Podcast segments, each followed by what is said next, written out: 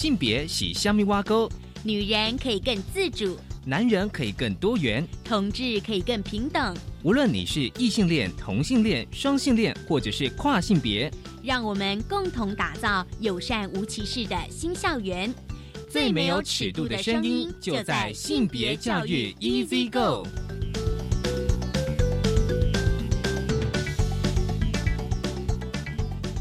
Hello，大家午安，欢迎收听教育电台性别平等 Easy Go，我是问龙。不晓得这里边大家过得好吗？其实这一两周，我觉得非常重要的一个议题哦，就是性别平等教育法施行细则第十三条修正案。因为教育部公布了施行细则第十三条修正案，结果呢，当然就是反同的团体哦，他们当然就会觉得教育部其实在玩文字游戏。为什么呢？因为呢，它的修正条文施行细则第十三条。条原本条文就是性别平等教育相关课程应涵盖情感教育、性教育、同志教育，现在修改为应涵盖情感教育、性教育、认识及尊重不同性别、性别特质、性别特征、性别认同、性倾向教育及性侵害、性骚扰、性霸凌防治教育等课程，以提升学生之性别平等意识。我们稍后来聊。而今天的性别慢慢聊，就是想跟大家聊性平法，当然也包括这。个施行细则内容，很高兴我们邀请到了辅仁大学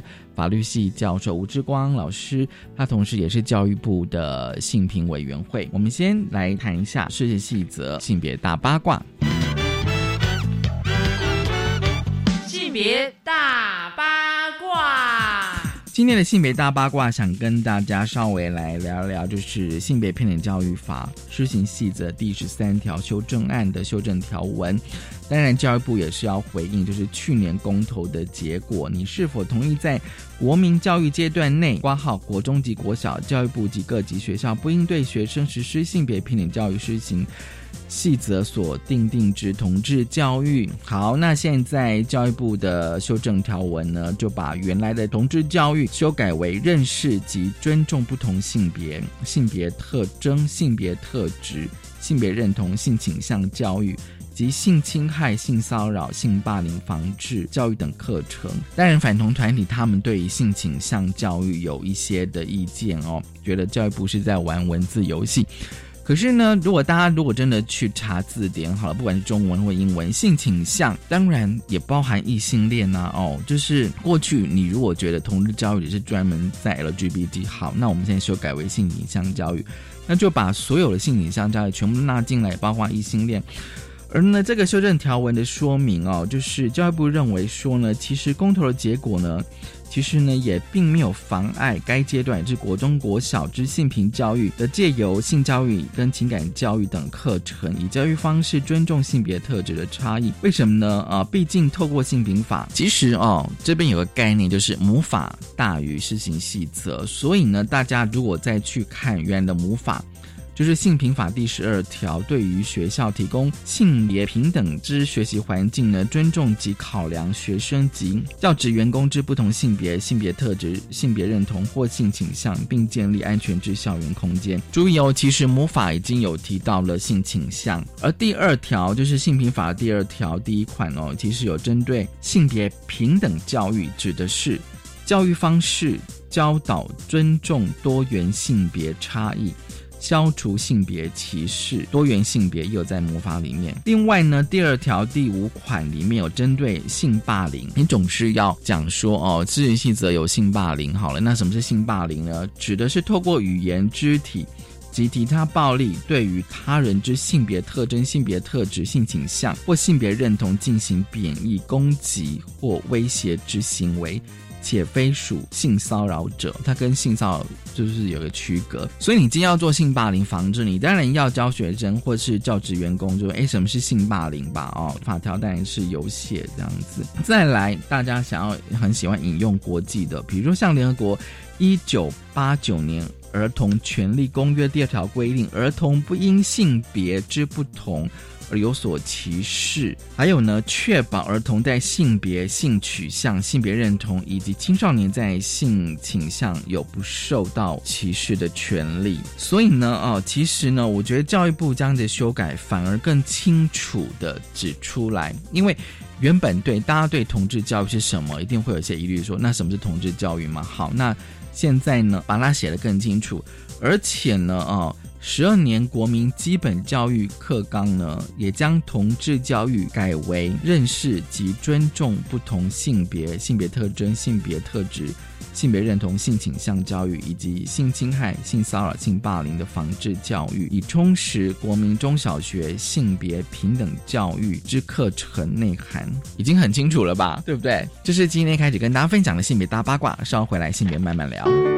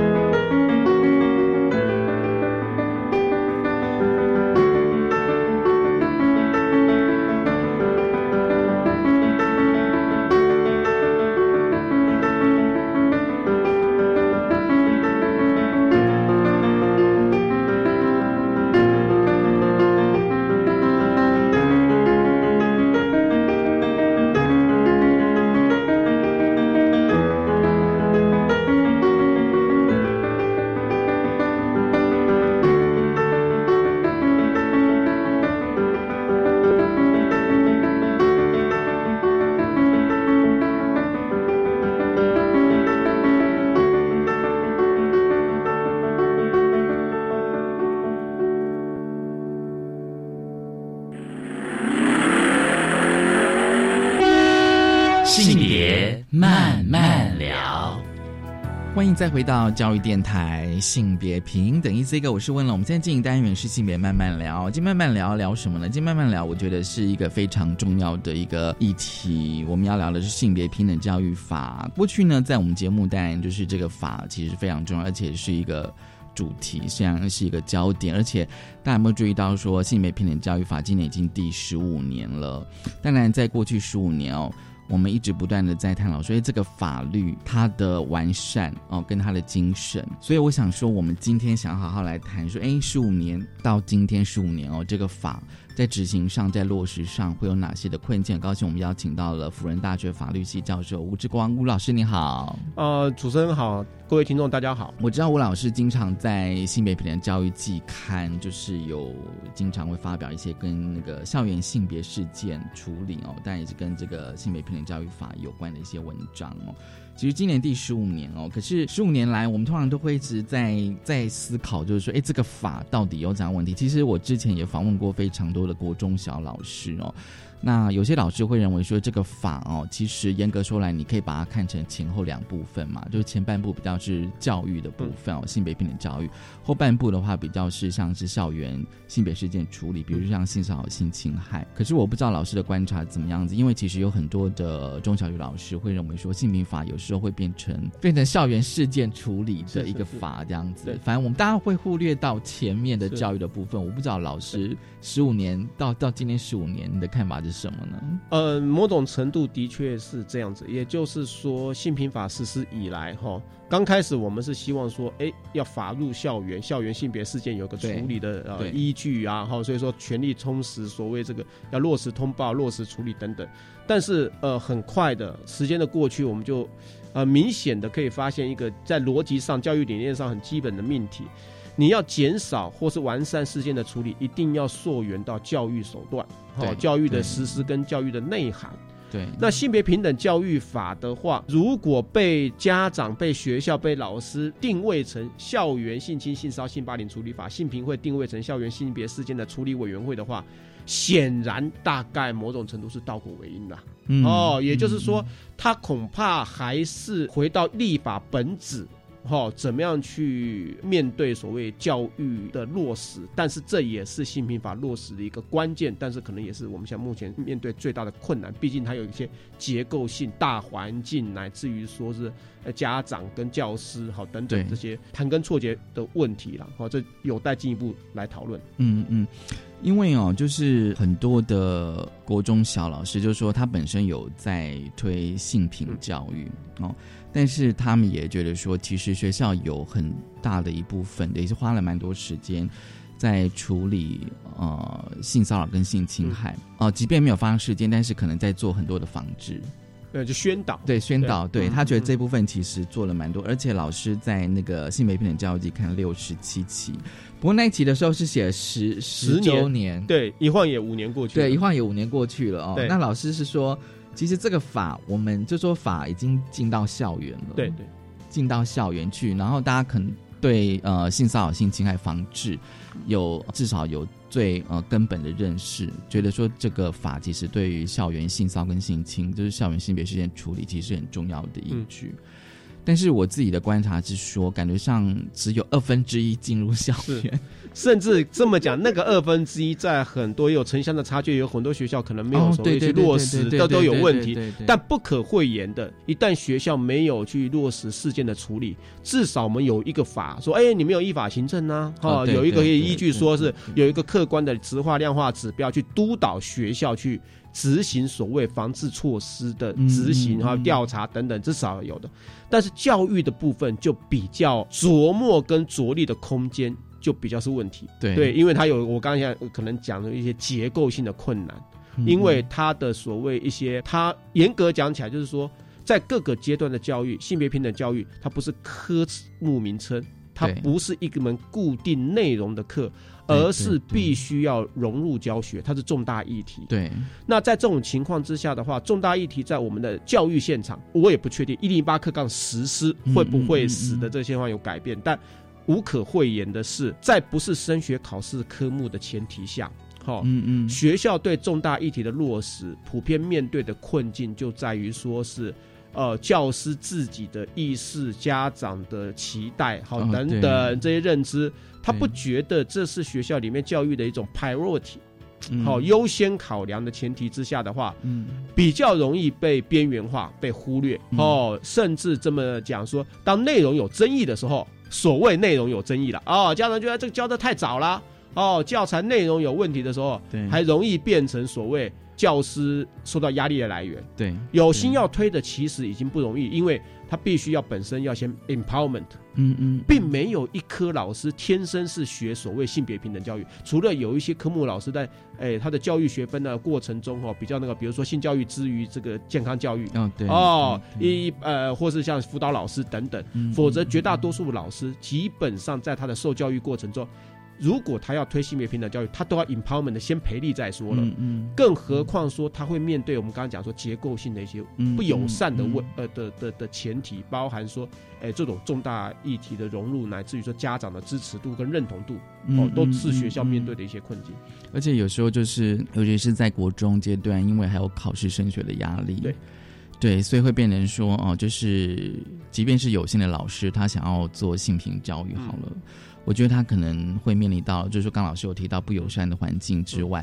可能还有就是他吃力不讨好，因为如果说今天班上考试，比如说通常我觉得学校通常比如说几个人上明星学校，这种好像是很很量化，而且可以直接看到成果的。对对可是性平教育它呃比较困难的地方，就是说它第一个它没办法非常的量化，然后第二个它的成效好像没办法。所谓立竿见影，对对立竿见影哦我多考试多练习，搞不好这个班的成绩第一次跟第二次段考就显有改善。对对，但是对性别对对对对，这种人际关系的相处，呢，观念的改变、潜移默化、滴水穿石的工作，显然不容易。所谓立竿见影。可这样怎么办呢？可是有时候，通常我觉得性平教育会被受到重视哦。有一个现象就是说，变成说我这个学校发生了一个非常重大的性平事件，是是是，然后大家就开始宣导。所所谓要亡羊补牢。对，对，嗯。可是我觉得性平法应该不是这样，不是这样子，我们应该是讲说是要防范于未然，对，然后乃至于说在教育里面本来就要落实，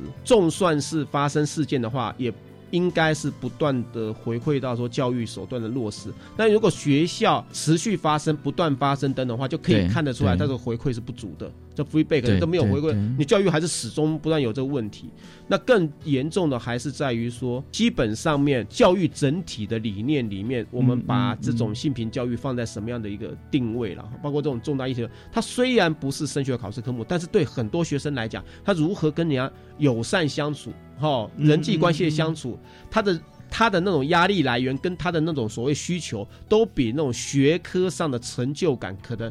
对很多学生，尤其在青春期孩子来讲重要太多。对，这个是家长跟学校恐怕有那种认知上面认知上上的落差。对，对学生来讲，你我最大的成就感，难道是段考排校排前百分之一还是五，还是班上我觉得相处很愉快？嗯我嗯可以找到到知心朋友，那我困难的时候也有很多同学挺我，是吧？而不需要基于说是一种呃交换关系，比如说我给你游戏点数的卡用这样子的，嗯而是我们本来就可以和谐相处。哦嗯我相信对很多学生来讲的话，他在乎的是人际关系的和谐，嗯他有没有好朋友，他在班上是不是可以大家可以和谐相处，而不用感觉到压力，免于被霸凌，免于被所谓的性别。诶，事件所谓不当哦对待的这种哦的恐惧，与升学上学业上的成就感相较起来，嗯哦，我相信很多，尤其是到了所谓这种有升学压力的这种国高中六年的孩子来讲，对扪心自问，对他们而言，哪一种可能让他们更觉得值得？诶，他呃回忆，或是他觉得是他生命中至少在当下是一个最重要的价值归属感。这个是我们学校里面恐怕是很多学校没有办法所呃提供给学生的。这也是说为什么这几年说实验教育，因为 他很多时候很夯的一个原因，就是他希望剪断那种所谓对学生而言。学校的学习意味着所谓以学科为导向为主的那种模式，他希望让学生全方位去探索自我，那学习跟人家建立关系、相处等等这些。那我觉得性别平等教育只不过是凸显出这个问题的严肃意义，也就是说，它本质上是去处理、去让学生去学习面对所谓人际关系的其中的一个部分，跟性跟性别有关的。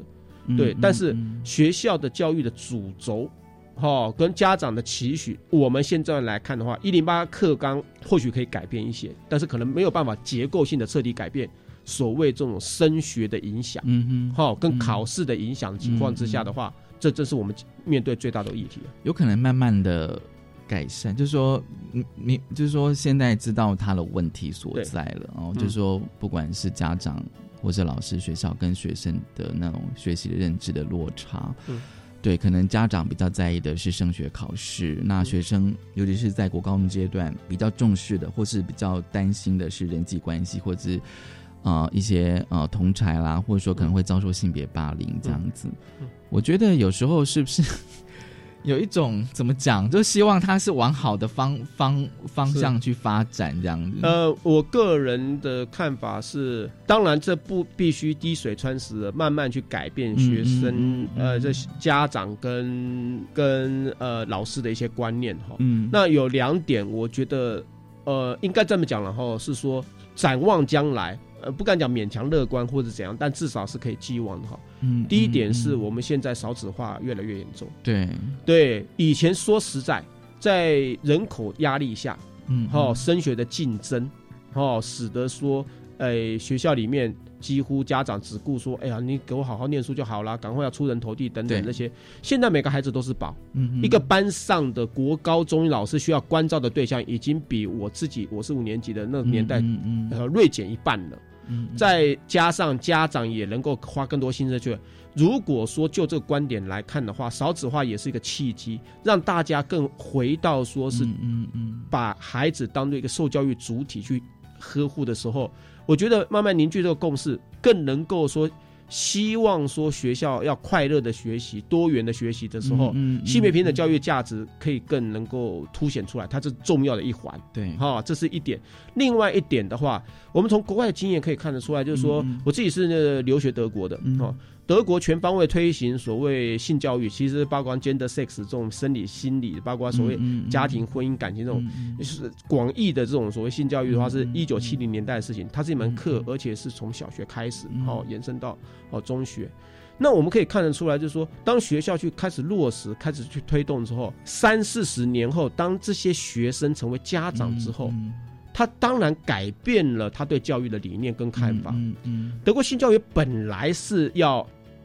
本来是立法，那时候是所谓十岁开始上。哦是哦，十岁，哎，但是问题是说，随着所谓呃大家这个所谓青春期发展越来越早哦，然后更何况这种教育应该是说，哎，没有所谓年纪啦，哦，应该是说，哎，什么幼儿园就要开始，什么出生就要开始等等，就是，但是毕竟像学校课程课纲还是有一定的规范，就是说，但是十年前那时候推动要去改，说，哎，从从八岁就开始，嗯嗯是其实是家长团体。哦是这那样那那我们看一下这些家长团体讲，那这样这种这些家长团体，就是当初我自己小学的时候，我念国中的时候，我就是这种教育模式长大的。嗯嗯哦，那种新教育已经是必修课程了哈，学校也有教有讲哈等等。当家长本身也在一个性别相对友善的教育环境之下长大之后，嗯他自然会去改变对于教育的理念跟看法。嗯嗯跟对学校教育的期待，但这是需要花时间的。对一方面需要花时间，二方面是说我如果现在不做，将来也很难计划。对对我现在做了之后，将来我们所面对的家长，你就觉得说，哎呀，现在家长压力很大啊。但你要知道我越做越随着时间去推，嗯嗯。越来越多的家长如果有认同的时候，尤其当学生变为家长的时候，对。对，对。其实就会有那种滴水穿石的效应。对，所以我们就期待在二十年后，哎，但你现在要做，现在的对你现在不做的话，就变成一个恶性循环，就变成说，我们期待现在的学生二十年后，他们如果成为家长的时候，但是也也某种程度也也也不是说期待或者讲，某种程度我们也可以看得出来说，尽管学校现在没有呃没呃，你可以讲说教育啊没有完全落实，但是对某种程度也可以看得出来，从一个呃，比如说呃同志的议题，就可以看出世代的落差。啊，对，有这非常明显哎明非常明显有有对，有所以说我们也可以这么讲说，呃，学校的教育若能落实，以以嗯嗯嗯或环境的已经改变，也一定会形成说这个议题，哦。哎，很多这个虽然这个呃呃同志会觉得说这有世代落差，但是他另外一方面也会觉得，嗯嗯嗯那就是嗯二三十年后显然会是一番风貌，另外一番风貌。哦对啊，嗯哼，对，这个就可以看得出来，这种议题的话，呃，应该这么讲，呃，我们其实哈、学校应该要有一个理念，就是哦，这种人的跟人的有关的、嗯嗯嗯哦的教育，嗯嗯哦、它既然不是升学考试的这种量化指标，它就是要滴水穿石的工作。你不要去追求说它可以看到什么，但是你要去看到二三十年后整个世代之后的改变。对，嗯好，我们先休息一下。其实呢，刚刚就是吴志光老师已经有提到，呃，那个同志教育哦，我待会儿会有一些嗯相关问题想请教一下吴老师。我们先休息一下，稍后回来。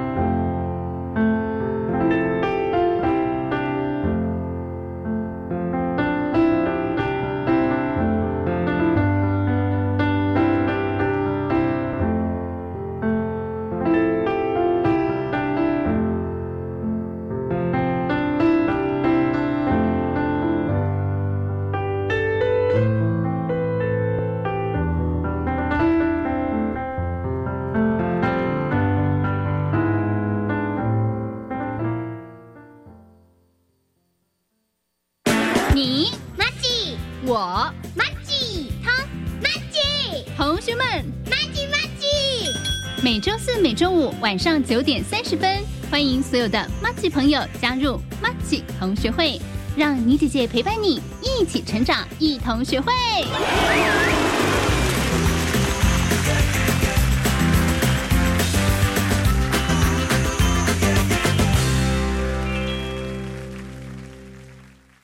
九八九九一百哦！你在算什么啊？哦，我在算今年世界阅读日有哪些好玩走读路线啊！从现在到五月，全台图书馆、书店和博物馆会举办超过一百场走读活动呢。哇，走读活动那什么啊？有文学，有地方文史，有饮食，有自然，还有作家陪你到处散步。太棒了吧！哎，那么久哦。二零一九世界阅读日，走读台湾懂自懂。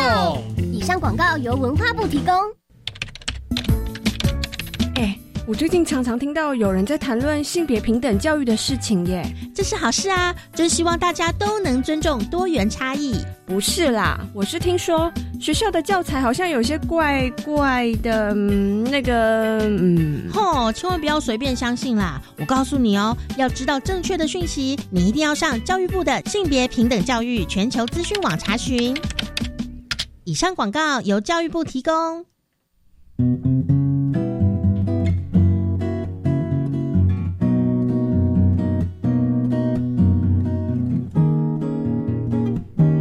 我是苏命苏米恩，你现在收听的是教育电台。哦，朋友们，就爱教育电台。耶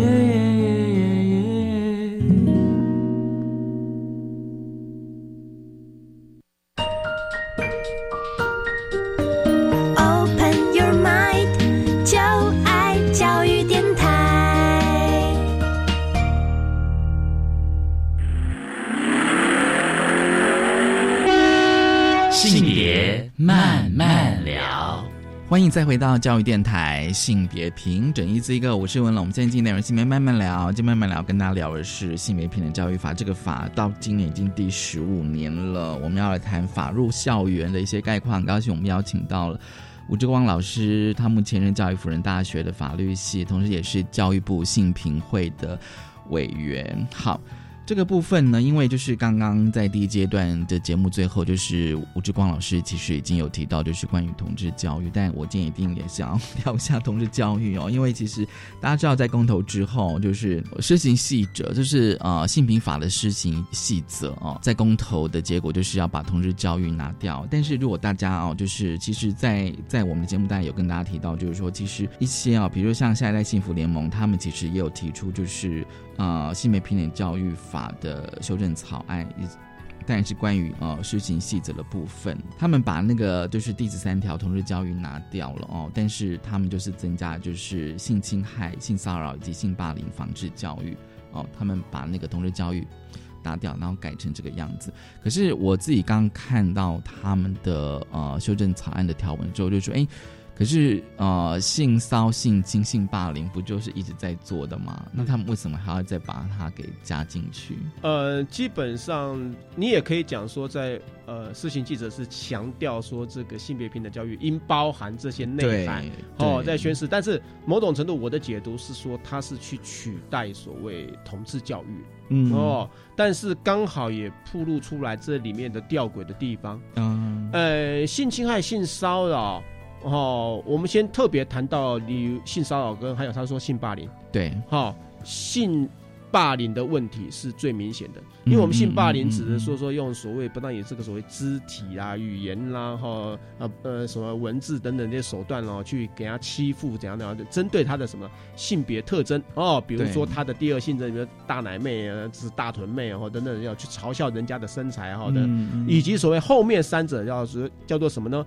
请各位注意，叫做什么性别特质、哈、哦、性倾向、性别认同。对，那某种程度，我们性霸凌更趋近于所谓性别霸凌，尤其是关怀那种因为你的所谓呃性别气质哦，比如说跨性别者啦，或同呃同性恋倾向者啦，哈、哦，在整个校园里面教育环境下的这种处境，不被所谓呃区别对待，或者被然后用霸凌手段去，所以对。坦白讲，性霸凌本身如果不去谈所谓这种多元性别，或者是我们怎么讲性别多样性，有嗯嗯不是每一个人都是所谓异性，男士说是性别特征、性别气质，然后完全展露出所谓那种男性跟女性、嗯原本什么阴阴柔阳性的那种那种典型气质，而是说他有可能是。哦，所谓跨性别，或有可能是虽然在性别认同上没有所谓这种所谓哦什么呃同志倾向，但是问题他的性别的特质会让他更加感受到说与众不同等等，所以我们性别的多样性其实不去谈的时候，性霸凌教育就很难去落实跟实施了。嗯。所以这么讲吧，既然要谈性霸凌，哈、那其实教育部的政策理念还有这法的理念就很简单了、嗯同志教育的内涵，好，我们可以说讲同志教育现在也不是一个课程名称啊，对啊，我们不去强调就拿掉也无妨。但同志教育它的内涵，去让大家认识何以有人他的性别特质、性倾向、性别气质是跟多数人是不一样的。那我们为什么要尊重，乃至于说不能去欺负、霸凌？嗯嗯，那其实目标是一样的啊。对。我今天把这个同志教育拿掉，那时候，但是我又要防治性霸凌，那请问，那我不去认识所谓包括同志在内这种 LGBTQ 这种性别多样性的话，如何去有效的落实所谓防治性霸凌的教育呢？嗯，所以说我这么讲了，如果从这个来看的话，我不认为这样子的条文修正会改变了说我们本来要做的内涵，反而是一致的。对，除非是说我们今天就要说我们新八零不用房子啦。哦嗯，还是我刚刚我想到说啊、因为很多人在对同志教育的概念说，哎，到底什么是同志教育啊？就是说，可是也没有科目叫同志教育啊，那到底什么同志？然后现在反而把性霸凌，如果真的真的把它修成有性霸凌字眼的话，是不是反而跟因为性霸凌的那个在那个性平法的名词解释，其实是有包括性倾向跟性别认同？是的，是的，所以老师会觉得更清楚吗？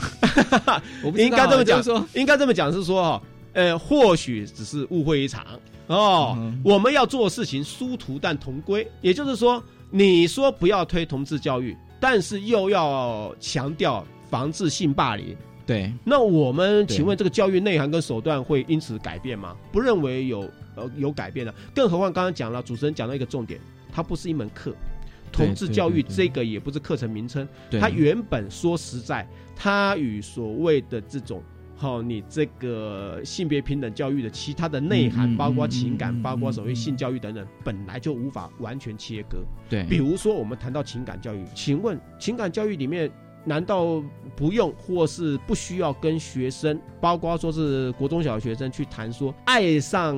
同性是个变态吗？啊，不正常吗？对，哎，还有这怎么办？对对你没有办法不去面对跟解释这种现象。好、乃至于说说明说性别多样性本来就会去呈现出说所谓的传统的那种因生理性别所刻板的规划，说男性跟女性，然后呃异性才是正常的，同性是不正常的这种观念哦，乃至于说呃生理性别的男性应该彰显出来性别气质特质，嗯嗯好、跟女性应该是什么样子的这种刻板印象，我们要打破是这个，嗯。对，因为这个既不符合人类发展整个社会发展的现状，嗯。传统歧视是让他们压抑。但是现在整个社会尊重个人，而且开放多元的时候，让这些本来受压抑、受歧视的人，能够自己去展现自己的个人的主体性、自我发展的时候因为他是少数，所以他必须要被认识。嗯如果是多数的话，大家觉得说很正常啊，你跟我一样啊，我不会觉得说有什么不一样的地方的时候，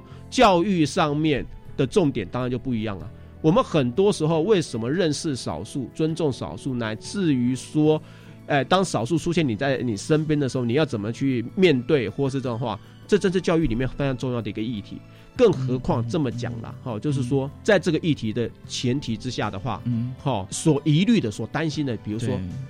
啊，我我不是那么确定我个人的性倾向，会因为这样子使得我的性倾向受影响吗？这个问题固然见仁见智，但是实际上面应该这么讲：如果我们看多数的研究或统计或怎样的话，哈、嗯。以性倾向来讲的话，有的人当然可能会因为在这一生中会改变，对。哦，但是更多的人会是这样的，他的来自于天生，来自于说各种因素，嗯但是更重要的是，后天的教育的环境，我们是让他去认识、尊重、包容，还有呢我们并不是去让学生说，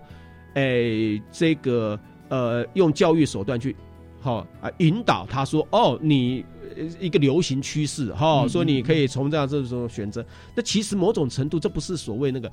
诶，什么选择的问题，而是你其实适性发展，你原来是什么样的，嗯你就去学习喜欢自己，嗯而不是否定自己。嗯我觉得这个是最重要的。嗯好、我不否认说有的人他可能会改变，哈、嗯比如说从同志又回到异性恋，异性恋变成同志，或是他是双性恋，对但。在这个探索过程中，教育最主要理念是让大家学着尊重自己，然后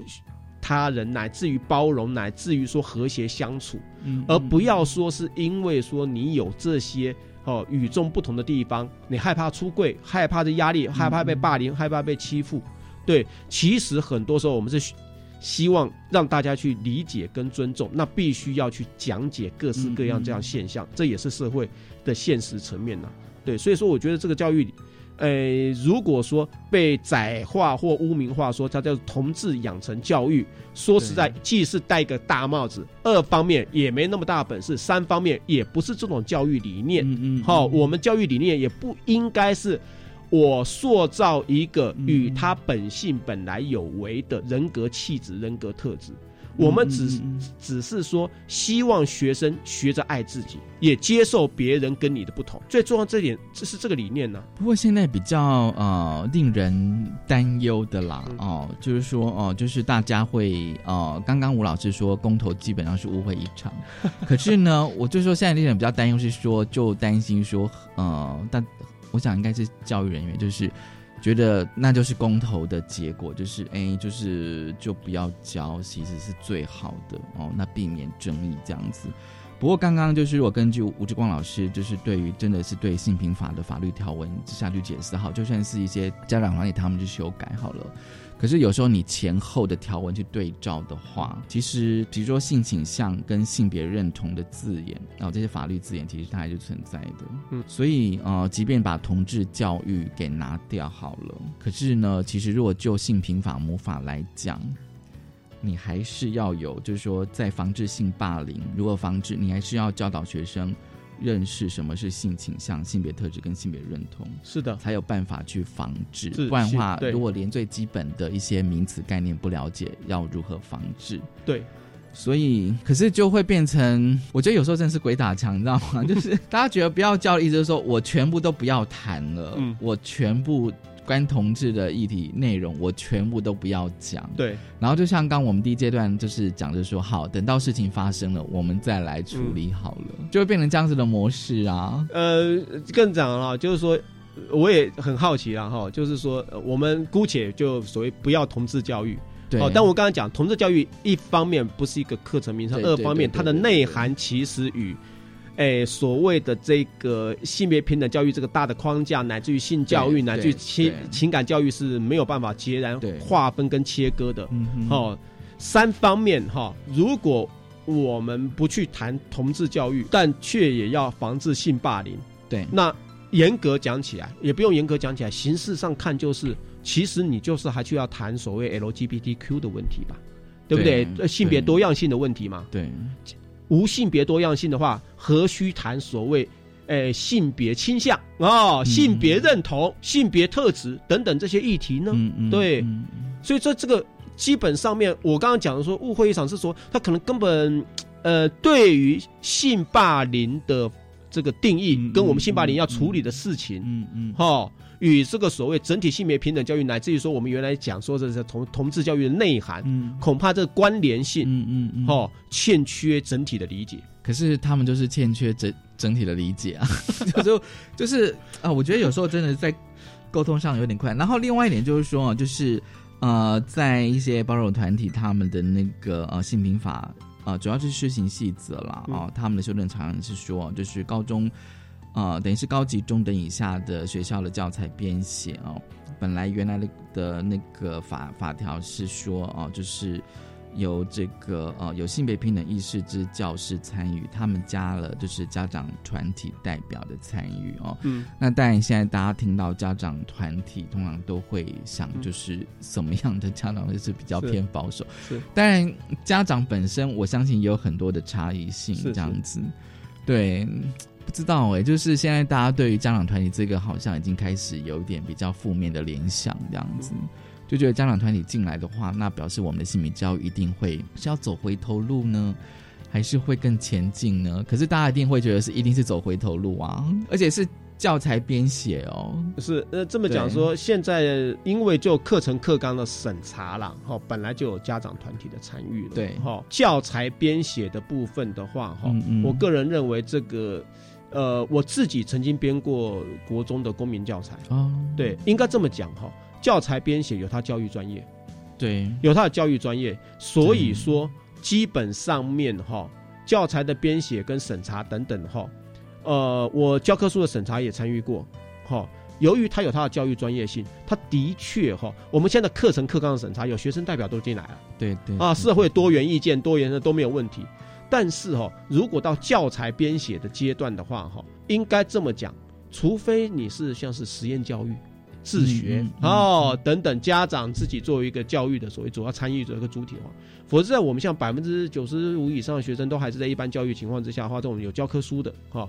那情况之下的话，基本上面的话，哈，我个人认为，基于专业性的话，嗯嗯恐怕哈，现在还是留给所谓教材的所谓专专业的这种所谓编写者，嗯嗯主要主要还是以老师为主体啦。好、嗯那只是说，当然啦，我们现在已经不是所谓一呃所谓教材统一由中央啦，哈、什么国立编译馆的时代，嗯。各式各样的民间业者，他怎么去编写教材？只要符合课纲的话，对。那通过审查的话，基本上面他要去找好什么样的人对，说实在也是有一定的自主空间。对，只是我个人刚刚看完，因为毕竟它有一些专业性，所以说我们恐怕如果以教材编写来讲的话，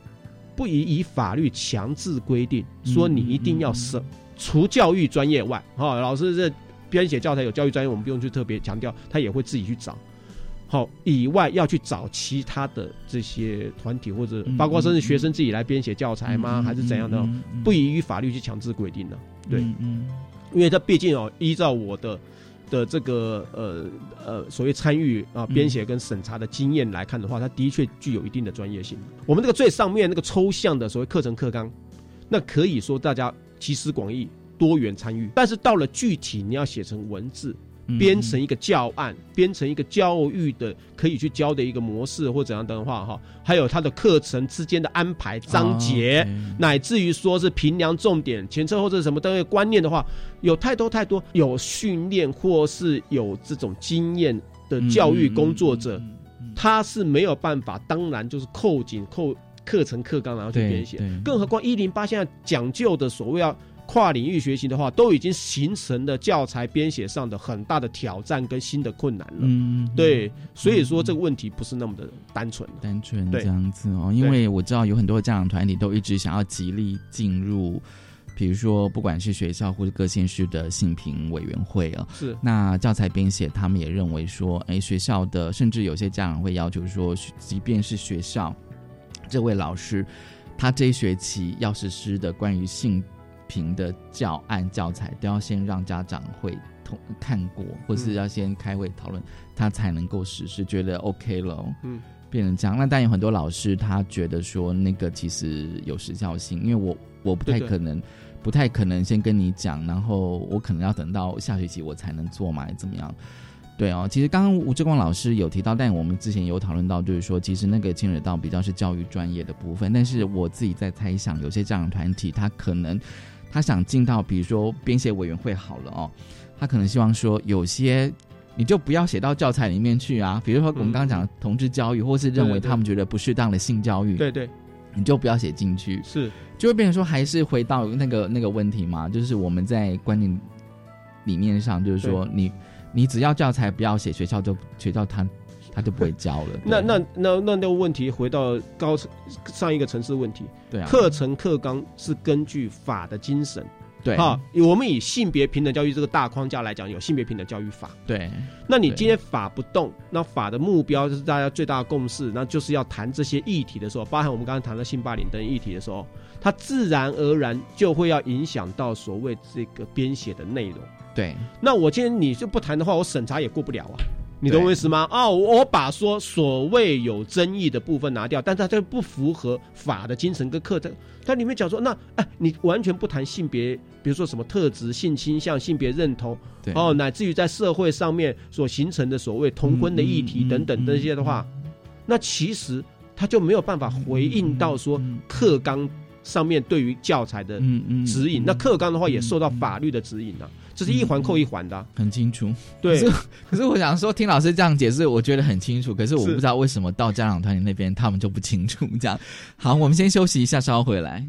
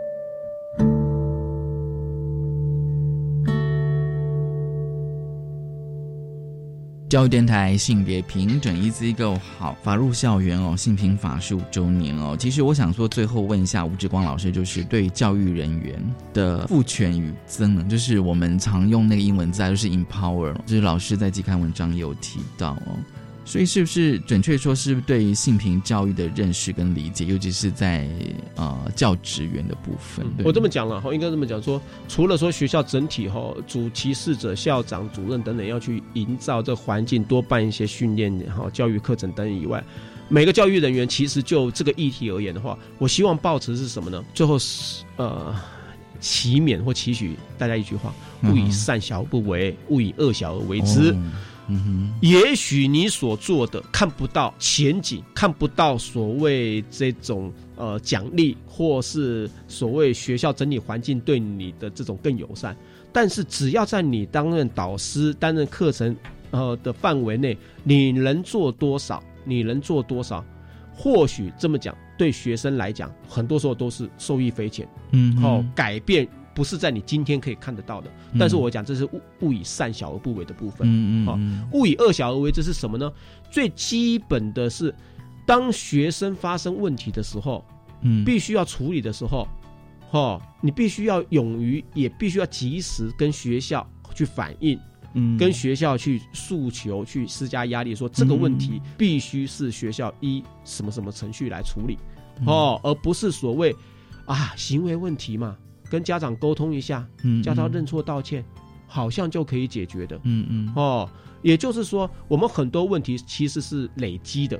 嗯，对，就是说他问题不是今天发生的，对。但却是累积起来，等到大的时候，老师没办法处理的时候，他不得不请了。我们都希望说，老师应该了解到，说是整个环境的塑造友善的话，如果你教育还来不及的时候，那必须要求助于学校整体，尤其是性平法介入的时候，好，所谓勿以恶小而为之，对，就是这样子。就是说，你不要说，哎，这事情就是一时犯错，一时行为问题。哦，那你觉得没有什么大不了，但往往很多没有什么大不了的问题背后，就是后来后续问题累积的根源。嗯嗯哦，那大概是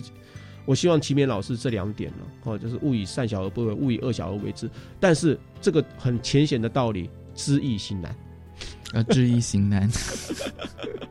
也就是说，大家知道啊，这个我也知道啊，但是真的在落实情况之下的话，那不是那么容易。难道还是回到我们第一阶段谈的结构性的问题吗？就说这个其实我我做了要死要活，但是好像都没有什么，是就是从业绩上看起来好像也没有什么特别的我还是这样子。呃，这么这么这么讲说，某种程度也是教育理念的呃理念的一种转换或改变或变迁，应该这么讲。我做的要死要活，其实我是为了学生。好、对我不是为了家长，我并不是为了学校给我记功奖励，或是把我列入信坛芬芳录啦。OK，好 对，现在也没有了，师舵奖等等，我就是为了学生。如果大家肯定这个教育主要是为了学生，为学生好，对，其实我觉得虽千万人吾往矣。嗯哼，对我也不在乎说那个，我我我也想办法在不利的环境里面多多少少做一些改变。嗯嗯，对，就是说，其实我们是为了学生，我们不忍学生说在这个议题上面，所谓生命自己寻找出口，他这样说哇哇，我这讯息你觉得都很好吗？都很正确吗？哦，比如说我们谈到说是什么什么情色资讯对所谓青少年的一些影响或怎么的话，嗯你不放心的话，那你当然就是学校自己，不管是学校或者老师，嗯应该要见机履机，要要去做一些 do something，不是吗？嗯嗯，对啊，而并不是回避。比如是是是说我们，因为我觉得有有些说法都是说他会反会去影响更多人，或者说一些呃似是而非。就比如说，哎，只要你不教的话，学生他们就不会去探索之类的。不会，不可能的，不可能。对我们，我们现在现在这么讲，就是说以那种所谓呃数位时代。嗯哼，一世代来讲的话，哈，各种讯息的无孔不入。嗯哼，学生到了青春期，人手一机，